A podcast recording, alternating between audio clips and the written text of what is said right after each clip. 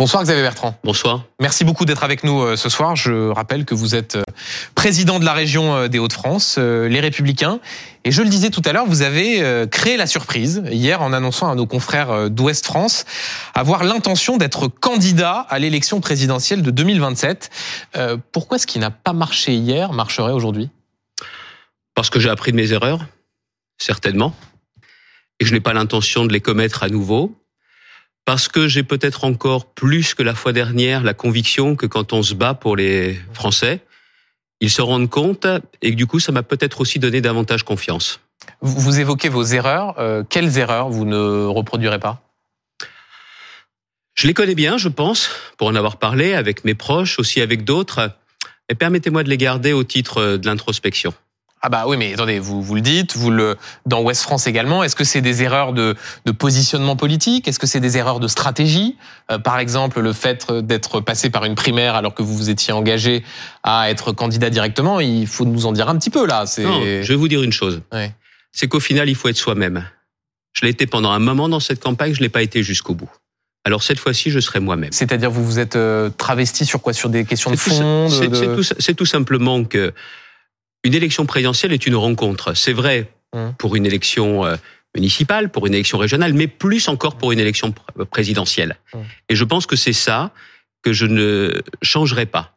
Je continuerai à creuser sillon. Et puis il y a aussi l'autre chose, c'est que il y a la question, je pense que nous avons besoin aujourd'hui de davantage de bon sens à la tête de l'État. Mmh. C'est ça qui est très important. On voit qu'aujourd'hui, euh, le bon sens semble être présent sur le terrain et on voit toutes les difficultés qu'il y a pour prendre des décisions de bon sens. Or, les décisions de bon sens sont celles qui entraînent les Français. Et je pense que d'ailleurs, il y a aussi un autre aspect, c'est qu'il faut avoir euh, un projet qui soit pas un projet catalogue. Ça ne sert à rien. Je pense qu'aujourd'hui, les besoins de nos concitoyens, c'est l'autorité, c'est de savoir si le travail reste toujours une valeur qui permet de s'en sortir, de réussir. Et puis la vraie boussole, c'est l'avenir des jeunes. Euh, on, va parler des sujets de fond, simplement sur vos erreurs. Euh, il y a pire quand même. Là, on a un petit peu l'impression, vous savez, de ce candidat à un entretien d'embauche à qui on demande quel est son principal défaut et qui répond euh, je suis perfectionniste. Il n'y a pas plus d'examen de conscience à faire quand on a subi l'échec que vous avez subi. et vous croyez que depuis deux ans et demi, je l'ai pas fait cet examen de conscience? Vous pensez que quand on s'est préparé depuis des années, qu'on est prêt à aller jusqu'au bout et qu'on ne peut pas aller jusqu'au bout?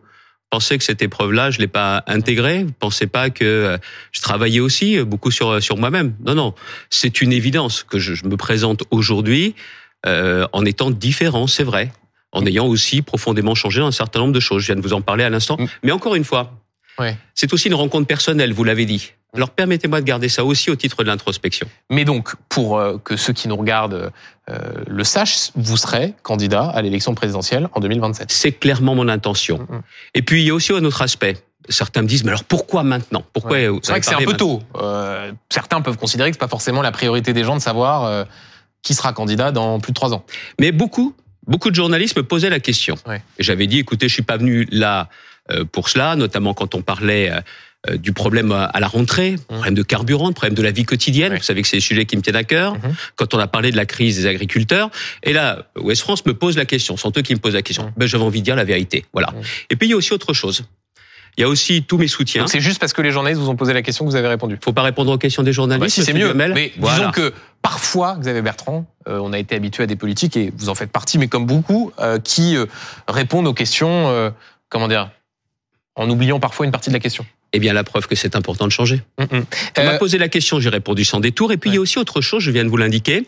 Il y a euh, tous ceux qui me soutiennent au travers de nous France, les parlementaires, ils sont nombreux, les élus locaux, également des militants, et qui me disaient mais pourquoi on se bat? Pourquoi on est avec toi? On est d'accord avec tes idées, celle effectivement d'une droite profondément républicaine, euh, d'une droite de rassemblement, mais c'est pour faire quoi? Eh bien, je leur dis très clairement, c'est pour aller au bout et c'est pour porter les idées.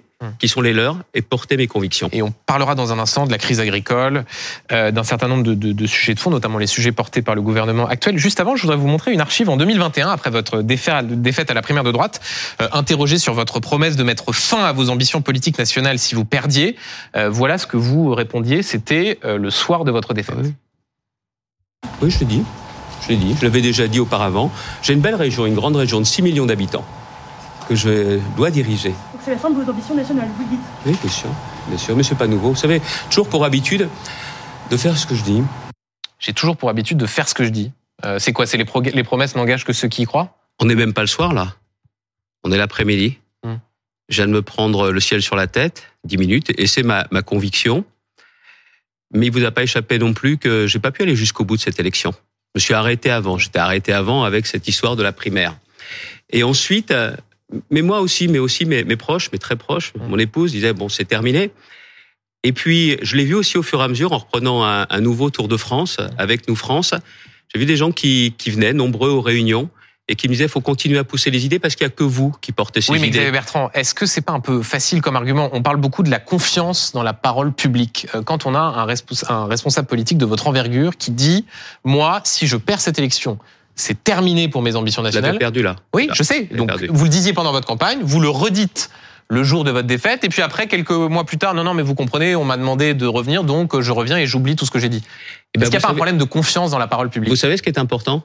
Et que ce soit les Français qui disent le moment venu, oui, on a envie que ce soit vous, ou on n'a pas envie que ce soit Mais donc c'était eux c'était un- une promesse en l'air. c'était Ouais, un- la, la promesse en l'air, quand vous êtes pris un coup Ouais. comme celui-là, où, où je ne suis même pas au deuxième tour, ouais, je tiens à vous dire que je me suis pris ça sur moi. Et par ailleurs, il y a aussi un autre aspect, c'est que dans cette élection, j'ai soutenu Valérie Pécresse de toutes mes forces, mais j'ai pas pu aller au bout de cette élection. Et donc cette fois, vous voulez euh, y aller. Un, un mot encore sur le fond. Euh, Vous dites de- à nos confrères de West France, je cite, je suis convaincu qu'il n'y a pas une majorité de fachos dans notre pays. Euh, Vous parlez du risque Rassemblement National. Vous considérez que le RN c'est un parti de fachos? Non, dites toute la phrase. Euh, il a pas une n'y a pas une majorité de fachos, de une majorité fach- de gens qui sont en colère. Voilà, Oui, mais- c'est-à-dire. Je, je suis étonné de, de vous voir utiliser ce mot facho. C'est quoi Vous Parce pensez que ça veut dire une chose vous aujourd'hui. pensez que le RN est un parti de fachos Attendez, si je dis les deux phrases et si je les assume à 1000%, c'est tout simplement parce qu'aujourd'hui, je le vois bien et c'est aussi la raison de mon combat. Ouais. Ça a été mon combat dans les Hauts-de-France, ça sera mon combat aussi au niveau national. Ouais. Moi, je fais pas partie de ceux qui disent que c'est le tour de Madame Le Pen, que l'extrême droite va l'emporter la fois Mais dernière. Marine Le Pen c'est une facho? Écoutez, quand je vous dis aujourd'hui, il Ouais. n'y a pas une majorité de fachos en France, mais il y a une majorité de gens en colère. Hum. La seule compétence du Front National, c'est de savoir capter la colère des Français. Hum. Et moi, comme je l'ai fait dans ma région, vous savez, Monsieur Duhamel, Hum. on est deux à avoir battu Madame Le Pen. Monsieur Macron et moi-même. Sauf que la différence, c'est qu'entre deux élections, j'ai fait reculer le Front National C'est quoi Vous êtes de le, vous êtes le 15%. seul à pouvoir euh, battre Marine Le Pen en 2027 Écoutez, je vais vous dire une chose. Je suis intimement convaincu que ce que nous avons fait dans les Hauts-de-France, Ouais. qui est une terre difficile où il y a beaucoup de gens qui étaient désespérés, où la colère était à un niveau très fort, l'exaspération, on a réussi avec mon équipe, c'est pas un homme tout seul, à pouvoir faire reculer cette colère et à faire reculer le Bertrand, euh, je- je- 15% je de n'ai- moins, je c'est n'ai pas toujours rien. pas compris euh, de qui vous parliez en évoquant les fachos. Je vous dis tout simplement qu'il n'y a pas une majorité de fachos, Mais de gens qui sont fachos de gens qui sont d'extrême droite dans notre pays. Mais si Donc, Marine aujourd'hui Le Pen est une facho. Non mais pardon, mais c'est juste, le, c'est étonnant d'entendre dans la bouche d'un homme de droite euh, utiliser ce, ce, ce terme-là qui a progressivement disparu du, euh, comment dire, du langage d'un certain nombre de responsables politiques. Voilà, c'est pour ça que d'essayer de, de, de faire Non, une sorte je, de je viens de transparence vous le dire. là-dessus. Ouais. Il n'y a pas une majorité de gens qui sont prêts à voter pour l'extrême droite. Ouais. Mais si aujourd'hui le Front National est à ce niveau-là, et si aujourd'hui on nous annonce, on nous prédit, on s'est résigné à la victoire de Madame Le Pen, c'est parce que les gens sont en colère. Ils sont en colère pourquoi? Parce qu'il n'y a pas aujourd'hui les réponses à leurs problèmes. Voilà exactement ce que je veux dire. Et comme je pense pour ma Vous part disiez tout à l'heure qu'il fallait n'y a pas une majorité- journalistes sur la question vous de... qu'il n'y a pas une majorité facho, de fachos. Maintenant, Ouais. si vous voulez que je vous dise que si je combats l'extrême droite, c'est parce que je sais moi leur incompétence Ouais. et aussi leur danger. Oui, c'est ce que j'ai fait dans ma région et c'est ce que je continuerai à faire au niveau national. Parce que j'en ai un peu marre aujourd'hui de voir Mm. une partie des journalistes, une partie de la classe politique se dire allez, c'est son tour et ça sera pas si grave que ça. Mm. Le Front National au- aujourd'hui, Donc vous êtes le mieux placé pour la battre C'est ce que c'est ce que j'ai fait en tout cas dans les Hauts-de-France. Ouais. Je l'ai fait dans les Hauts-de-France à deux reprises. Ouais. Vous savez, en 2015, on m'avait dit n'y va pas. Elle va gagner à coup sûr. Et il y en a beaucoup d'ailleurs qui se sont déballonnés, hein, qui n'y sont pas allés à ces élections régionales. Moi, j'y suis allé, je l'ai emporté parce que la gauche a eu un comportement totalement républicain en se désistant. Mais la deuxième fois, il y avait la Nupes avant l'heure. Le gouvernement avait dépêché, je crois, cinq ministres. Ouais. Le Front National avait dépêché son, son porte-parole et on l'a emporté. Parce que les gens sont aperçus dans la région des Hauts-de-France qu'on avait travaillé pour eux, que je me battais pour eux. Voilà ce qui est important à mes yeux. Et puis, vous savez, je veux aussi dénoncer, moi, peut-être que je suis l'un des seuls à le faire, Ouais. la duplicité du Front National. C'est-à-dire? Vous avez vu aujourd'hui ce qu'a dit Monsieur Bardella sur le plateau d'un de vos confrères? C'était ce midi. Ouais. Il a dit euh, le RSA, faire 15 heures par semaine, c'est une bonne idée. C'est-à-dire le projet du gouvernement. Ils ont voté contre à l'Assemblée nationale. Hum. Le Front national a voté contre à l'Assemblée nationale. Et Monsieur Bardella se permet de venir faire le malin sur un plateau de télévision en disant que c'est une bonne idée. Comment pouvez-vous faire confiance à ceux qui tiennent ce double discours? C'est impossible. Euh, une dernière question, Xavier Bertrand, sur votre candidature. Euh, quelque chose qui m'échappe, je croyais que Laurent Vauquier était le candidat naturel de votre famille politique, du moins c'est ce que répète euh, sans arrêt Eric Ciotti. Il se trompe? Eh bien, c'est le candidat naturel d'Eric Ciotti, mais c'est pas le candidat naturel de LR. Donc ça veut dire que vous ne vous sentez pas tenu par le fait que votre famille politique soutient je viens de vous Laurent Wauquiez. Et la question qui se posera à un moment donné, c'est est-ce que notre famille politique veut l'emporter ou pas? Et vous êtes prêt à affronter éventuellement Laurent Wauquiez dans une primaire? Écoutez, moi, le vrai sujet aujourd'hui, je vous l'ai dit, celle dont on nous annonce la victoire, c'est Madame Le Pen, ça se passera pas comme ça. Euh, Xavier Bertrand, après les annonces du président et du Premier ministre, les tracteurs sont rentrés dans les fermes, les points de blocage ont été levés. Euh, le gouvernement a réussi à calmer la colère? Je pense que les agriculteurs, euh, aujourd'hui, attendent encore davantage. Il y a des mesures, et ces mesures, elles ont été présentées en, deux mmh. temps. Elles sont là, elles existent. Mais le vrai sujet, c'est un changement de, de, logiciel, de logique vis-à-vis de nos agriculteurs. Euh, la semaine dernière, au Conseil régional, j'ai montré deux dossiers. Un dossier euh, pour le financement des bâtiments agricoles et un dossier pour les jeunes agriculteurs. Ce sont des dossiers qui sont épais comme ça. Tant qu'on aura cela, tant qu'on les contrôlera plus que toute autre profession, ça ne peut pas marcher. Ça, le gouvernement a annoncé toute une série de mesures de simplification. Est-ce que vous considérez que ça va dans le bon sens de ce point de vue-là? Il faut qu'on aille vraiment sur une simplification totale. Moi, mmh. par exemple, à la région, j'instruis des dossiers pour euh, l'Europe, par exemple. J'ai besoin aujourd'hui que sur les contrôles, on me les allège, mmh. comme on l'a fait au moment du Covid. Quand il y a une crise exceptionnelle, on est capable de simplifier tout de suite. Mmh. Et dès que le cours normal reprend, tout devient compliqué. Et donc, c'est ça aussi ce bon sens que je demande. Et puis, il y a un autre aspect, c'est que c'est grosso modo la seule profession, il n'y a pas de droit à l'erreur. La présomption de bonne foi, elle n'existe pas pour eux, comme pour les pêcheurs. Et donc, si, si je vous suis, euh, vous dites qu'il faut aller plus loin, mais globalement, ce qui est annoncé va plutôt dans le bon sens. Oui, mais ça ne suffit pas. C'est ça que je veux vous dire. Et je ne parle pas en mon nom. Je parle au nom des agriculteurs avec qui j'ai encore échangé ce week-end. Et puis, il y a aussi autre chose sur laquelle il faut être très précis. Mmh. Très précis. Le, le ministre Béchu a annoncé une pause. Non. Non. Alors pour, pour, ceux qui nous regardent, il a annoncé une pause sur ce qu'on appelle le plan Ecofito, qui est la trajectoire de diminution d'usage des pesticides, et il a dit ça sera réglé dans les trois semaines, ce qui aboutit à ce que euh, les ONG, les écologistes considèrent que euh, l'environnement est la victime des annonces du gouvernement en faveur des agriculteurs. Alors il y a la question européenne. En France, on est en République, et pourtant on est plus royaliste que le roi. C'est-à-dire que nous, on surtranspose. C'est-à-dire qu'il y a les normes européennes à ce niveau-là, et nous, la France, on remet une couche. Vous ne pouvez pas, notamment sur la betterave, avoir l'interdiction d'utiliser des produits qui sont autorisés dans cinq pays mmh. en Europe. Donc ça veut dire que les surtranspositions, c'est terminé, mais aussi on revient sur celles qui ont été engagées depuis cinq ans ou dix ans, Monsieur Duhamel. Ça, c'est un changement profond. Troisième aspect, l'Europe. Le Mercosur, il ne faut pas une pause dans les discussions. Il faut dire non. C'est ce que dit le gouvernement de ce Oui, mais il faut aussi se battre au niveau européen, ne pas jouer sur les mots, pour entraîner avec nous d'autres pays européens pour qu'il n'y ait pas cette application du Mercosur. Et vous savez pourquoi? Quand c'est produit en France, tout le monde a une loupe sur le dos des agriculteurs, tout le monde, pour voir comment c'est produit. Quand c'est produit en Europe, on est moins exigeant. Et quand c'est produit à l'autre bout de la planète, plus personne ne regarde rien. Les veaux en Argentine, la viande, ils sont piqués au bout de huit semaines aux hormones, alors que c'est interdit en France. Et on autoriserait ces produits. Et le tout dernier point, les jachères. Le gouvernement a dit qu'il y aurait des... Là-dessus, le gouvernement a dit on prolonge la dérogation. On a réussi à obtenir à l'échelle européenne la prolongation de Pas de dérogation. On arrête avec les jachères. Il y a de plus en plus d'humains sur la planète plus en plus d'humains. Il faut, donc continuer à produire. Donc vous ne pouvez pas dire vous aurez 4% de jachères en moins et tenez-vous bien. 10% de C'est comme si vous, vous avez l'émission eh bien, on vous dit c'est 4% en moins, et puis il faut aller jouer contre la concurrence. Vous pouvez pas faire. ça, ça dépend si les politiques répondent ou non aux questions. Mais ça, c'est, euh, je mets ça de. Et c'est même 10% en 2030. Euh, une mesure de votre famille politique a pu surprendre. Éric Ciotti, le président des Républicains, propose que chaque agriculteur gagne au moins 1500 euros net par mois. Euh, il y a une double adhésion, les Républicains, la France Insoumise. non, non? c'est pas ça la réponse. La vraie réponse pour les agriculteurs, c'est qu'ils vivent de leurs revenus. Ouais. Ils veulent pas une aide, ils veulent pas une allocation. Vous l'avez dit, Eric Ciotti ah, Écoutez, Julien Dive qui porte ces questions, euh, notamment avec un collectif d'élus ruraux, Julien Dive avec Pascal Gosse, avec d'autres, justement, a dit aussi très clairement les choses. C'est pas ça la bonne réponse. Donc, mauvaise idée. C'est pas la bonne réponse, c'est clair. bien évidemment. Euh, un, mot encore sur l'écologie, Xavier Bertrand. Est-ce qu'il se joue à Paris aujourd'hui? Les, les, Parisiens sont appelés à, à, voter sur le triplement du prix de stationnement pour les, les SUV à Paris. Les voitures de plus de 1,6 tonnes, hein, c'est comme ça qu'elles sont définies par la mairie de Paris, paieraient trois fois le prix du stationnement normal. Est-ce que c'est du bon sens, pour reprendre l'expression que vous utilisiez tout à l'heure C'est du racket déjà? Et puis, je ne sais pas comment Pourquoi ils ont. c'est du racket? Parce qu'ils ont. Bah, vous avez vu le prix que ça va représenter. Une famille qui viendrait, tiens, avec un, un Renault Espace, le dernier, mhm. il est hybride. C'est bien hybride, hein mhm. On est d'accord mhm. Eh bien, il sera touché, il sera concerné. croyez pas qu'ils auraient pu regarder aussi en, en détail C'est du vrai racket parce que je crois que pour, pour eux, ça peut représenter jusqu'à 220 euros la journée.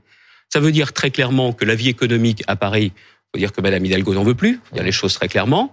Et puis d'autre part, ça veut dire que des véhicules hybrides ou électriques qui pèsent plus lourd vont être pénalisés. C'est du grand n'importe Mais sur les mais sur les SUV thermiques là pour le coup, est-ce qu'il n'y a pas une forme de logique à dire pour essayer de faire changer Mais les comportements Mais ça existe déjà au niveau national. Vous avez en fonction du poids.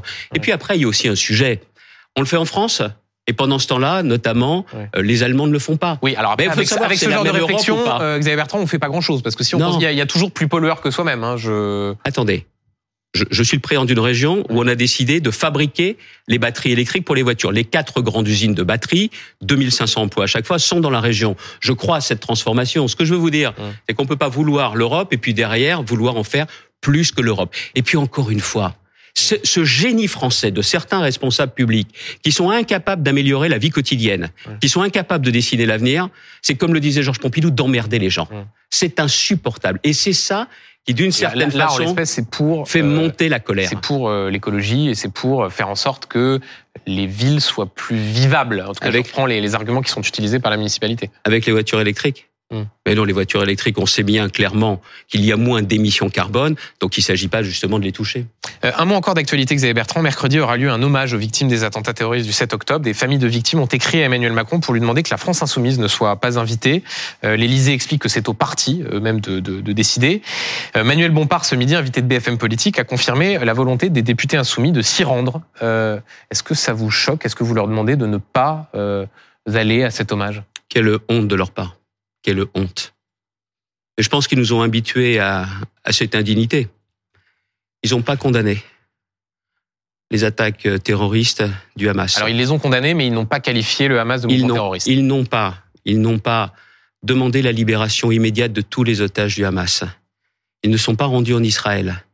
Et ils ont toujours aussi, par leurs actes, favorisé la montée de l'antisémitisme en France. Et ils seraient présents aux Invalides le 7. Mais quelle honte. Alors, c'est vrai. Protocolairement, ils sont invités. Mais moralement, il ferait bien de ne pas venir par respect pour les victimes et par respect pour les familles. Donc vous leur demandez de ne pas De se ne pas venir. à cet hommage. Le protocole est une chose, la morale en est une autre.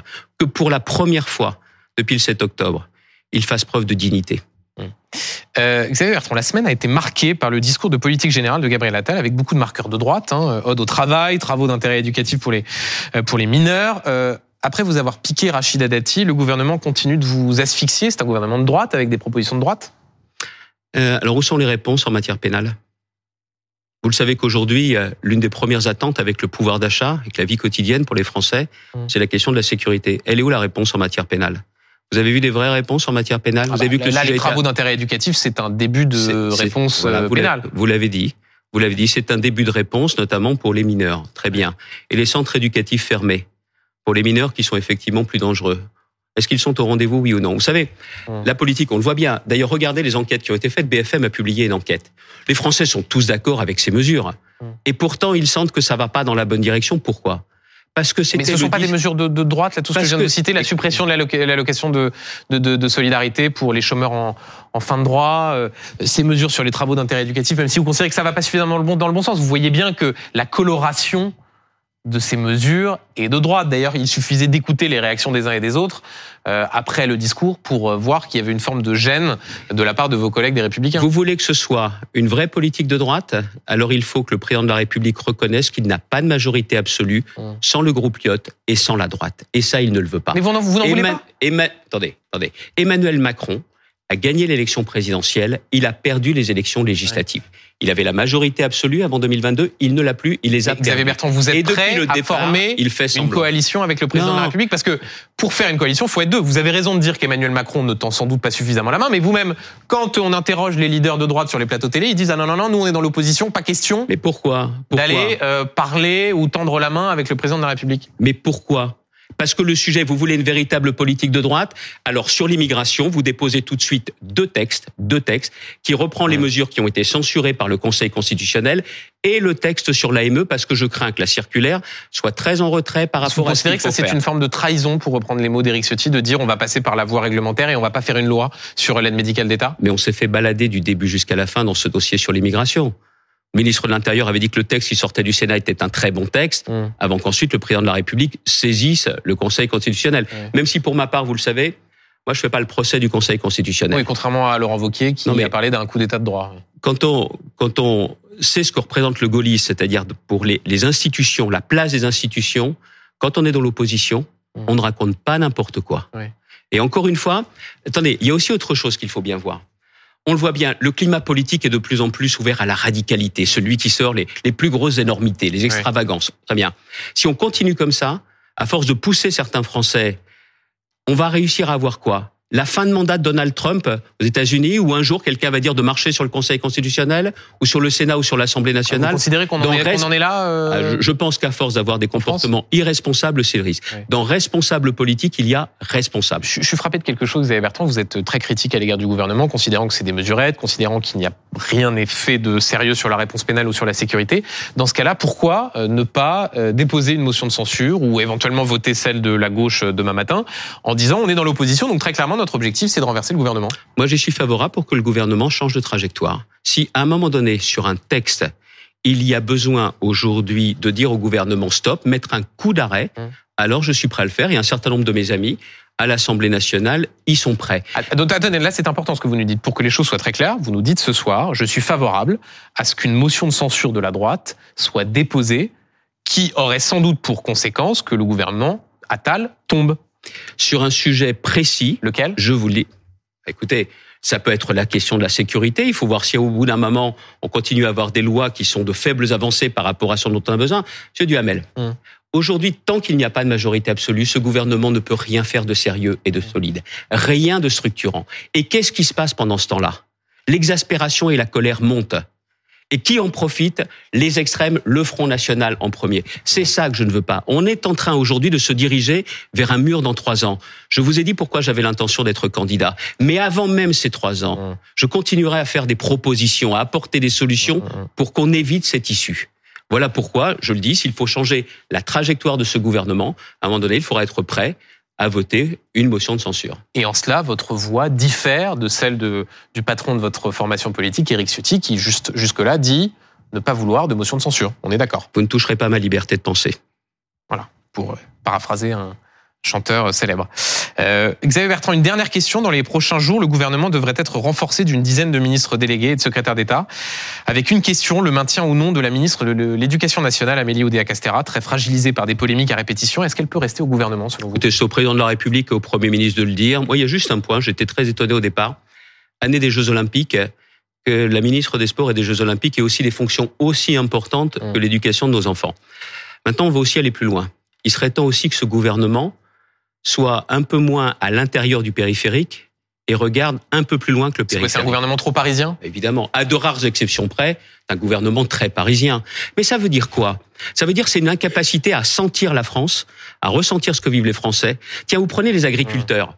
On dirait que le gouvernement a découvert ce qui se passe. C'est depuis l'automne qu'il y a l'opération avec les panneaux des communes qui sont renversés. Vous êtes disponible on vous, pour marche rentrer au sur la gouvernement tête. si on vous sollicite? Je suis pas venu ici pour déposer un CV ce soir. D'accord. Donc très clairement, ce gouvernement est incapable aujourd'hui de sentir cela. Et donc il y a l'incapacité à anticiper. Ça, ça angoisse aussi nombre de Français. Et puis il y a aussi un autre aspect qui est très important, c'est qu'aujourd'hui les décisions, toutes les décisions sont prises à Paris. Je le vois dans la gestion des inondations chez moi. Si les décisions pouvaient être prises sur place, sur le terrain, y compris par l'État, le préfet, là on est obligé, Monsieur Duhamel, que ça remonte à Paris et que ça redescende. Tout ça prend du temps. L'efficacité dans notre pays, c'est ce que j'appelle la République des territoires, c'est qu'on fasse confiance aux territoires. Les élus locaux, comme les partenaires sociaux, on n'est pas des bons à rien, comme le pense bien souvent euh, aujourd'hui le chef de l'État. Il y a des On a la confiance des euh, au gens. gouvernement. Christophe Béchu, Gérald Darmanin. Ils sont très peu nombreux. D'ailleurs, le gouvernement aujourd'hui n'aime pas trop les élus locaux parce qu'il n'a pas d'élus locaux. Elle est là aussi la vérité. Merci beaucoup, Merci à vous. Xavier Bertrand, d'avoir été l'invité de, euh, de BFM TV et de C'est pas tous les jours dimanche.